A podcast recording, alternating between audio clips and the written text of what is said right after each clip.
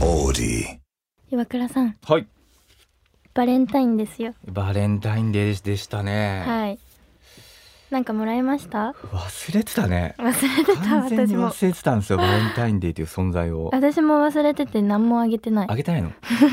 えいバやレもンらあげてないじゃないですかもらってない ですよ僕いやもらってないからあ違うんですよそもそも、はいもらったら気づいてたんですよあね男ってそうかもししれないですよれないあーそっかそっか、うん、いや確か学に生とかさ小学校、まあ、中学校高校とかはさ、はいはい女の子がそわそわしだしてさ、うん男の子もそわそわしだしてさ、うんうん放課後さ一人になった頃、ところにさ女の子が行ったりとかするじゃないですか、うん、懐かし社会人になるとねなかなかねいないですよね忘れちゃだないんですかバレンタインなんかバレンタインデーエピソードないですか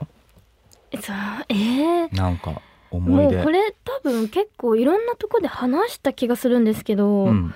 ここで話したかななんか私のバレンタインの苦い思い出があって小学生の時なんですけど、苦い思い出はいはい小学4年生の時かな、好うんきな男の子がいたんですようん、でその子に向けてトリュフを作ったんです初めてトリュチョフコのはいはいはいはい丸いやつねそう丸はいチョコレートを頑張って作って、梱包もして、はい可愛くお手紙も入れたんですはい告白の、うんうんが好きですみたいな、うんで放課後あの運動場でうん集まって、なんか全校集会みたいなのがあったんですよ、はいはいはいその日たまたま。であの解散みたいなのになった時にあの運動場で、んその男の子にこう声をかけてうんはい「あのこれチョコレートなんだけど」みたいな感じで渡したんですよ。うんうんあのもう食べてくださいみたいな感じで、じゃあなんかその男の子から「俺さ」みたいな「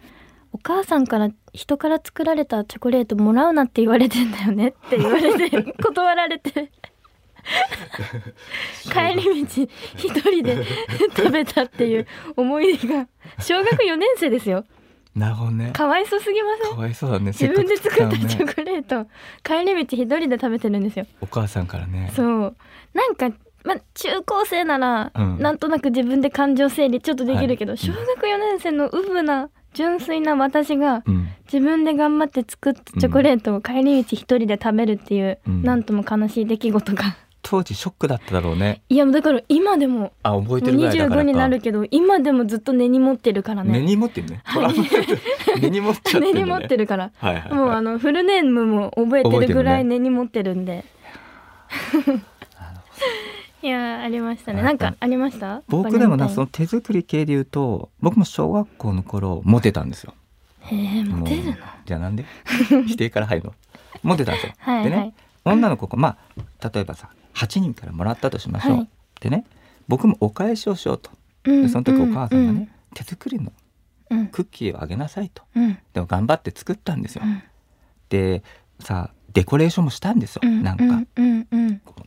なんかソースみたいのかけて上に、はいはいはいはいでね一人ずつ梱包して玄関のところとか、うんいた人にはちゃんと渡したんですよ、うんうんでね次の年からねうんバレンタインでもらえなくなったんですよえー、なんで？そのお返しが悪かったんじゃないか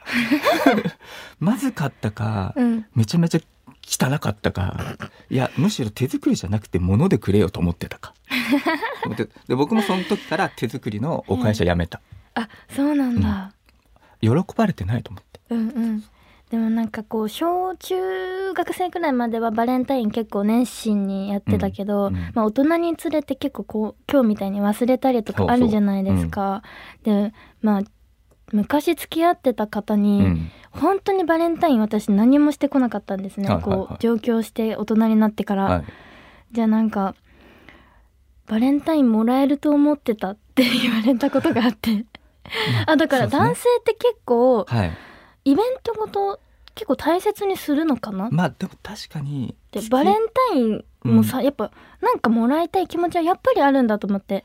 私結構イベントごと、うんそのクリスマスだったりとか誕生日とかはうん結構大きなイベントって自分の中で思ってるんですけど、バレンタインに関して私結構無頓着なところがあったから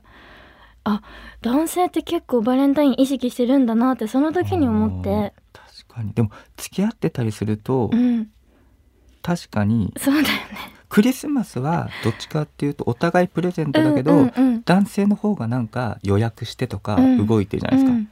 で年末年始一緒に過ごして、2月のバレンタインデーは確かに待つって感じかも男子からするとですもよねらえるのを待つそうもらえないとえなんでってなるかもしれない確かに付き合ってたりするとよりだよねうんそうそこからあちゃんとバレンタインを意識しなきゃって思ってたんですけど、ね今今日年は全然もうなそういう予定がないので忘れてましたね。今なぜ思い出したかっていうとねうん、スそタうなッんでフすさんよ。女性スタッフさんからのバレンタインのチョコレートをいただいバレンて。タインデーチョコレートをもらいまして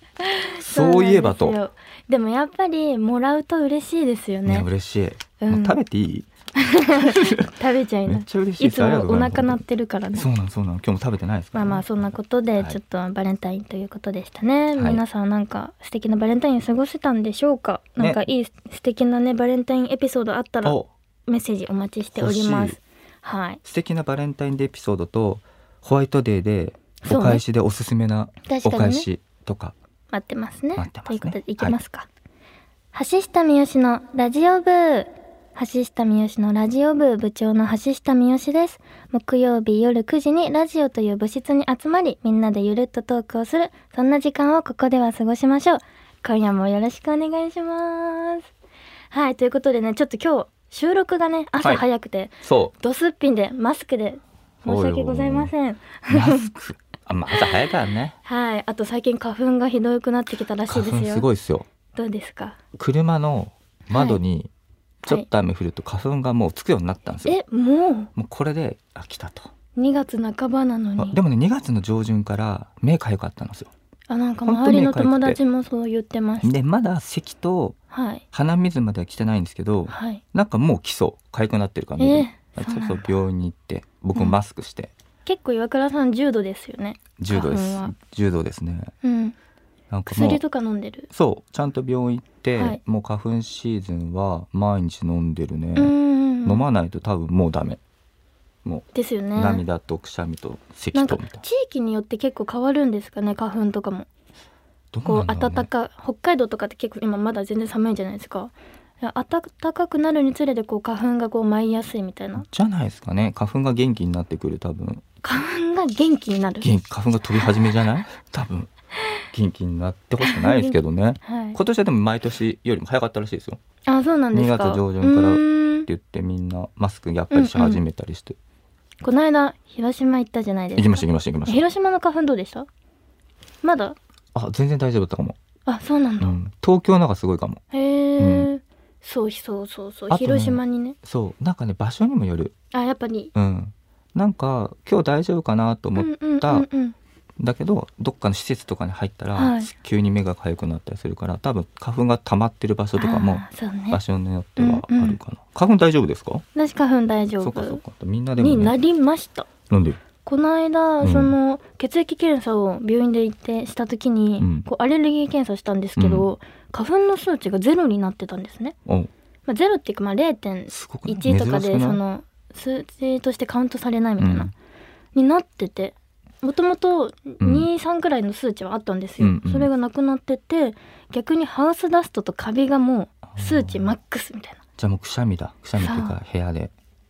でも花粉の時期私結構ねお肌の方に出てくるんですよねこう肌荒れしちゃうからすごい嫌だなって思ってま確かに花粉はちなみになんかあれでしょコップの水で例えられること多いですよねすそうなんコッだプが満杯になると花粉が発症するから一回発症したら治んないんですって、へでも人えによってコップのあのんうん量は決まってるから、溢れないようにしとくべきだって言っててだかうらん花粉じゃない人もうん春先とかはマスクしといた方があそうなんだ遅らせることがで急きる急にねなるって言いますしそうそうそうねそう気をつけてください、はい花粉がなると本当に大変ですからねうん、で広島どうでしたえ広島楽しい思い出ですね どうでした逆に広えも島うね楽しすぎた楽しいですよね、もうやっぱその私8年前に一度行ったことがあるんですけど、うんうプライベートでうんその時に広島ってすごい暖かいうん、ところだなっていうのを8年前に感じていたんでうすんよ。まあ一、回行ったきりで、うんうんタクシーのおっちゃんとかもいっぱい話しかけてくれるしなんかこうこういうところ行った方がいいよとか、うんうんこう道に迷ってたら案内してくれたりとかでご飯も美味しいしみたいな結構温かいイメージがあってでも8年ぶりだったから、まあ、記憶が美化されてるのかなって思ってちょっと広島行ったんですよ。はいうん全然なんかこう全国の中で広島が一番あったかいんじゃないかってぐらい本当に人の温かさにこう改めて触れてそうですもう広島大好きだなと思った確かにめっちゃ良かったですよ暖かかったね人が暖かかった。そう優しかった。でもまあ私たち普段東京に住んでるからなのか、まあねよりこう人の温かさを感じたというか、なんかなんかそのタクシーの人であったりとか、はい他の道の方であったりとかするけど、なんか話しかけやすい雰囲気を持ってますよね。そうなんですなよんねか話しかけんなよって感じよりは、なんか困ったことあったら聞いてみたいな雰囲気があったんで、うんうんうんそうそうそう結構いろいろ聞けたし、はいそうそうそう、いいまあマジいい方でしたね。その広島もねその行ったのがお仕事なんですけど、はあの今やってるねあの日本フードシフトのね面白い。はい、農林水産省が展開している餃子会議ですねあのさ冒頭のさ、まだ覚えてます？え覚えてますよ言えます冒頭の一文を冒頭いや全然言えマなジいでけどここで言っていいのかな 言っていいんじゃない？わかんないけど全然冒頭にね、はい挨拶が長台詞があるんですけど、はいそれをそうこう初めての収録の時に覚えるのが大変でそう何度も噛んでたんですよ、カミカミだったね最初はね、い、全然まだ言えるけど、まうんあそれはそのそうだ餃子会議の方で見てくだ見てもさいはい第1話はね噛んだ後だけどそう第23ぐらいからはスラスラ言えてたな覚うん全然まだ今でも覚えてる えてるでしょそういやなんです餃子どうでしたいやもう餃子なんかこんな美味しい食べ方あるんだっていうもうとりあえずシンプルにここうんめっちゃ美味しいなっていう、結構食べたんですよトータ42ル都道府県、でなんか美味しすぎて23個パクパク食べたのもあったから多分うん、 50個以上食べいてやるんですねなんかはかかあの数えてはないけど多分60以上は食べてますこの前終わった後言われましたよね全部で60個餃子食べた70ぐらい食べてますよことなんてないいやでも幸せなお仕事でした楽しかっねたということでよかったらもう公開はされ始めているのそうで皆さんチェックしてみて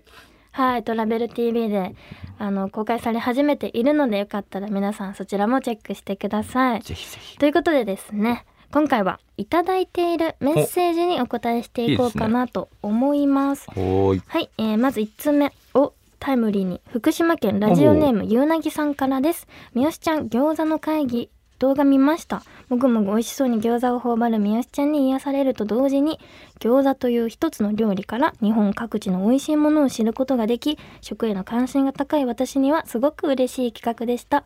三好ちゃんの一番のお気に入りの食べ方はどれでしたか教えてほしいですなるほど、うんうんうん一番か47個の中で一番だよそうなかなか選べないいやなあでもまあその一番ではないけど、うん何個か記憶の中で、あのうわこれすごいって思っこたれの合があっうたんんでだすみよ。たいなね、もはういこれはあのスタッフさんにも裏でずっと話してたんですけど、うんうん沖縄県の高齢グースを使った食べ方、へーあこれどこまで言っていいんだろうまだ公開されてないものもあるから、うん公開されている中で言いますね、うんじゃあうん高齢グース沖縄の確かにねそう高齢グースとシークワーサーとなんかそのサトウキビうんうんとあの雪塩うんっていう沖縄の食材を使った4種類のはいタレをこう混ぜて食べる食べ方があったんですよ。ザ沖縄のねそう、はいめっ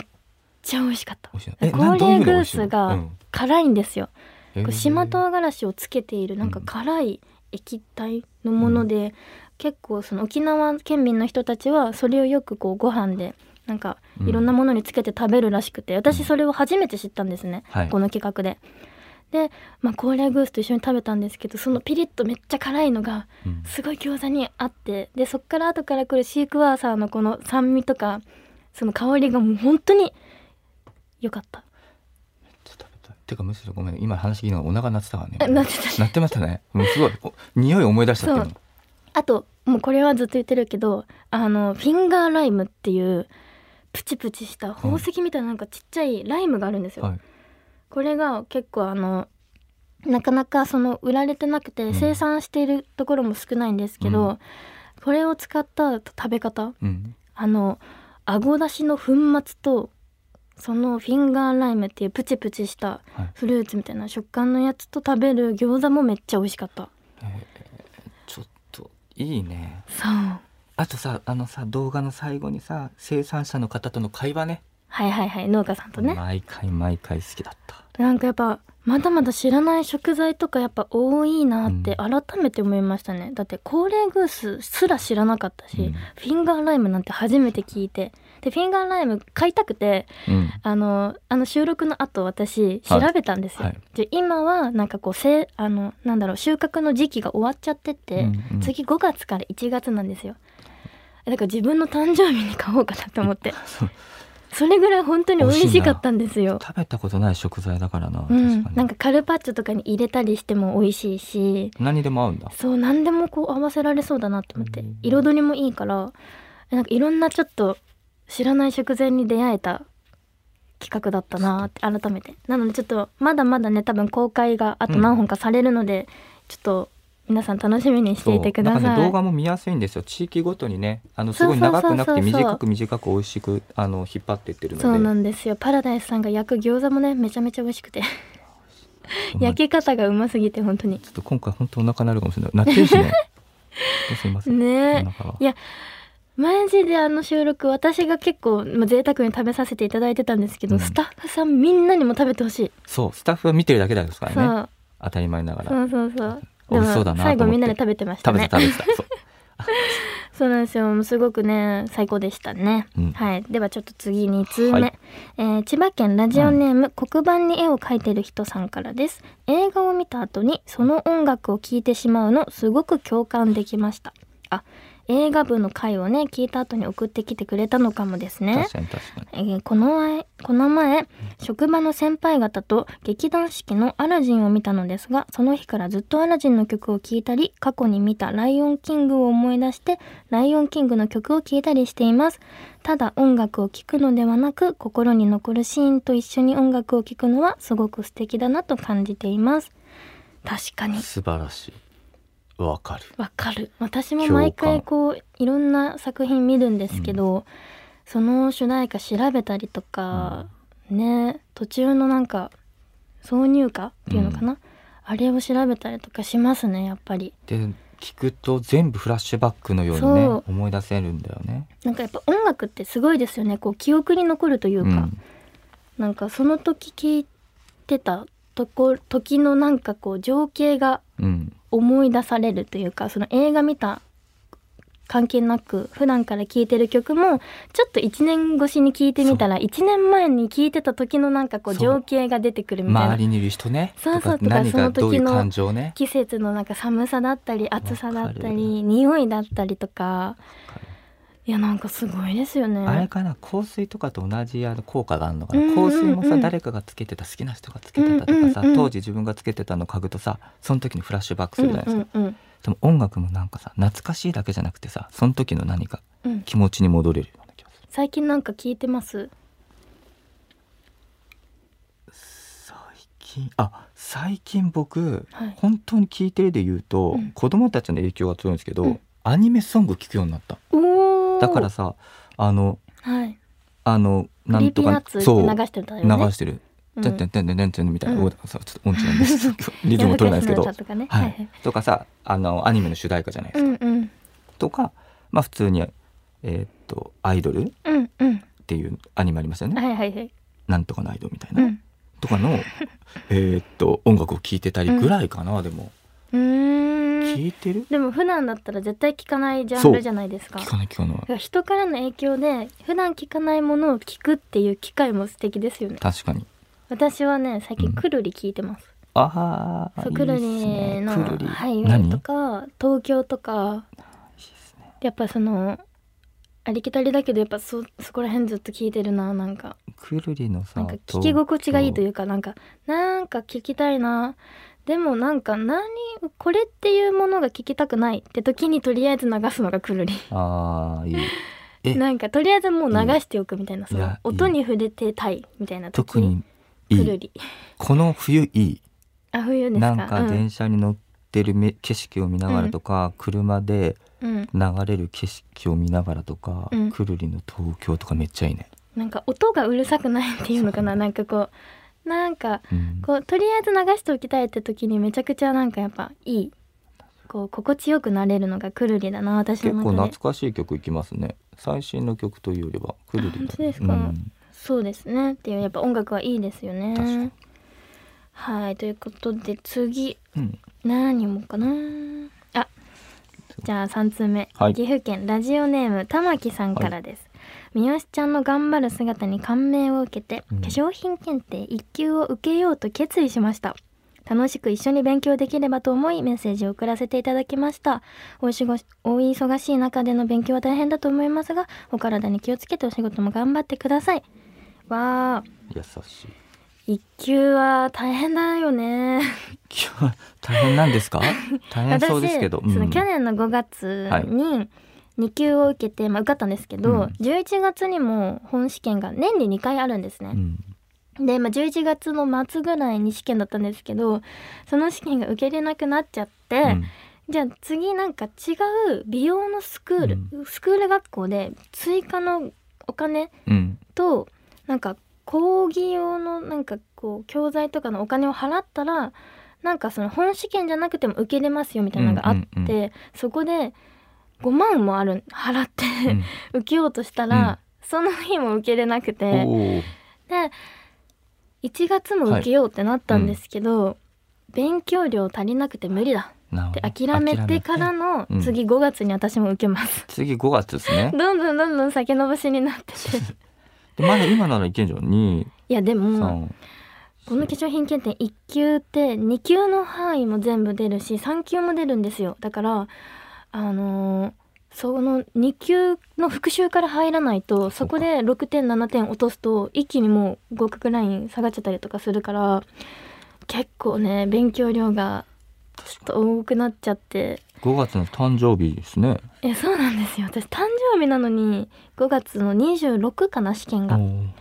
やだから全然誕生日とか何もできないと思うもう勉強してんのはいでも誕生日当日は、うんあのもう親友の松木がうん祝ってくれるそとう開けてくれてるのでおそこはじゃあそこだけはちょっとちょっと休憩ということで、はい、遊ぼうかなとうん思いつつもやっぱ勉強ですねもう5月今年は。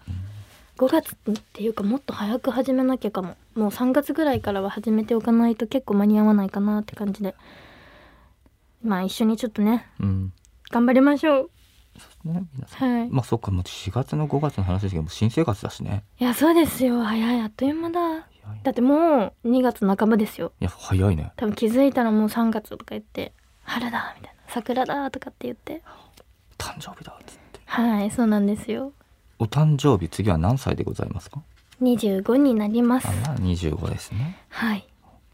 いやいやいやいや早いです ね四捨五入したら30歳でございまそすりゃそうでしょうが、私はもう本当になんか18でうん3年くらい前ははい18ぐらいで止まってたんですよずっと時が、うん、なんかこうまあ2223ってなんか年を取っていくにつれてもいやなんか18歳のままな気がするって自分でも思ってたんですけど、うんいよいよ25かとうん、私上京して初めてこう松木のその親友の松木の誕生日祝ったのがうん22歳の誕生日だったからあ全然そんなんよりもっともっと上になってるんだ私と思ってそうか当時そのうね松木さんね母親が今年48になるんですけど多分若っそう私を22歳で産んでるんですよねあ47かそうってことは、うん私もう3年前に子供産んでなきゃいけなかったのかぐらい、子供がいるってことですねそうそういうことなんですよ母親で計算すると、っん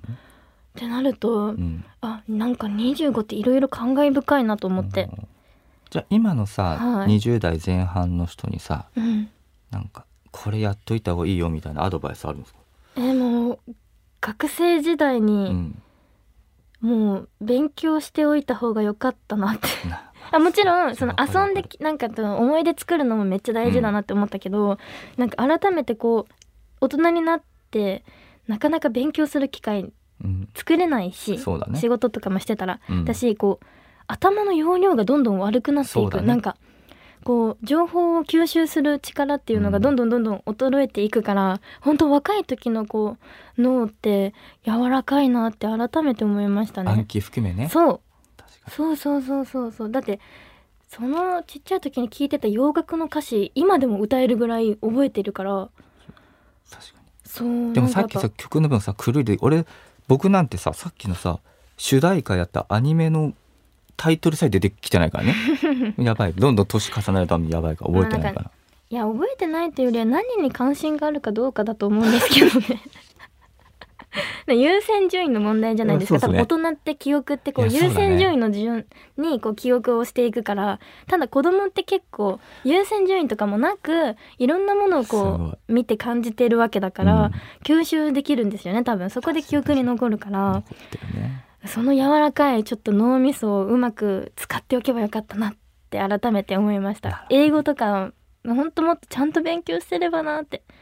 やっぱちっちゃい時からそういうのを子供できたらさせたいですねって思いましたねはいはい